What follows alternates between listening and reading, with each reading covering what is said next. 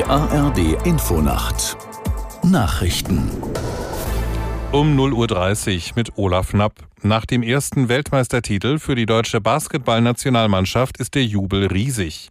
Nach dem 83 zu 77 Erfolg über Serbien im Finale kommen auch Glückwünsche aus der Politik.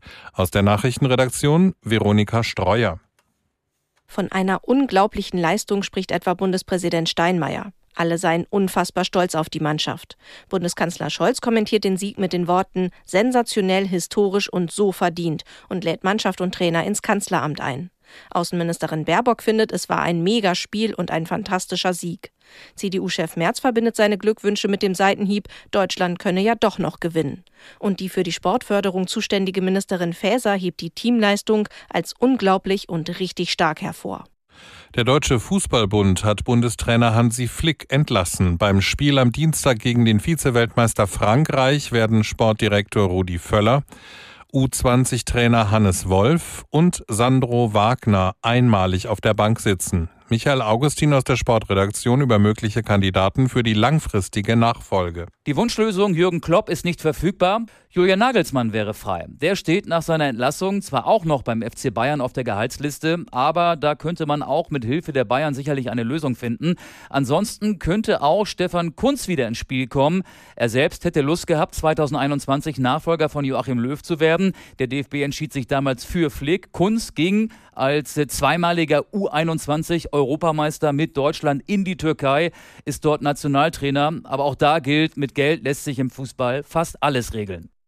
Nach dem verheerenden Erdbeben von Freitagnacht laufen in Marokko die Aufräum- und Bergungsarbeiten. Nur mit Mühe kommen die Helfer in den abgelegenen Regionen im Atlasgebirge voran.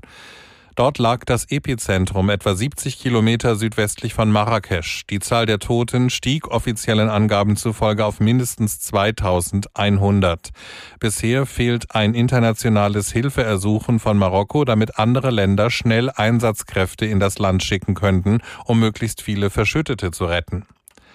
Nach den Überschwemmungen in Griechenland ist die Zahl der Toten auf 15 gestiegen. Laut Zivilschutz werden noch zwei Menschen vermisst. Einige Dörfer sind immer noch durch die Wassermassen von der Außenwelt abgeschnitten.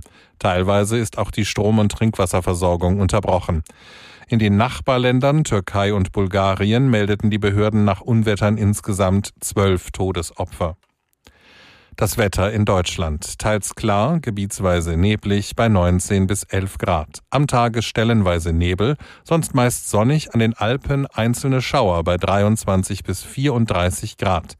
Die weiteren Aussichten Dienstag in der Westhälfte Schauer, im Osten freundlich und trocken, 21 bis 32 Grad. Das waren die Nachrichten.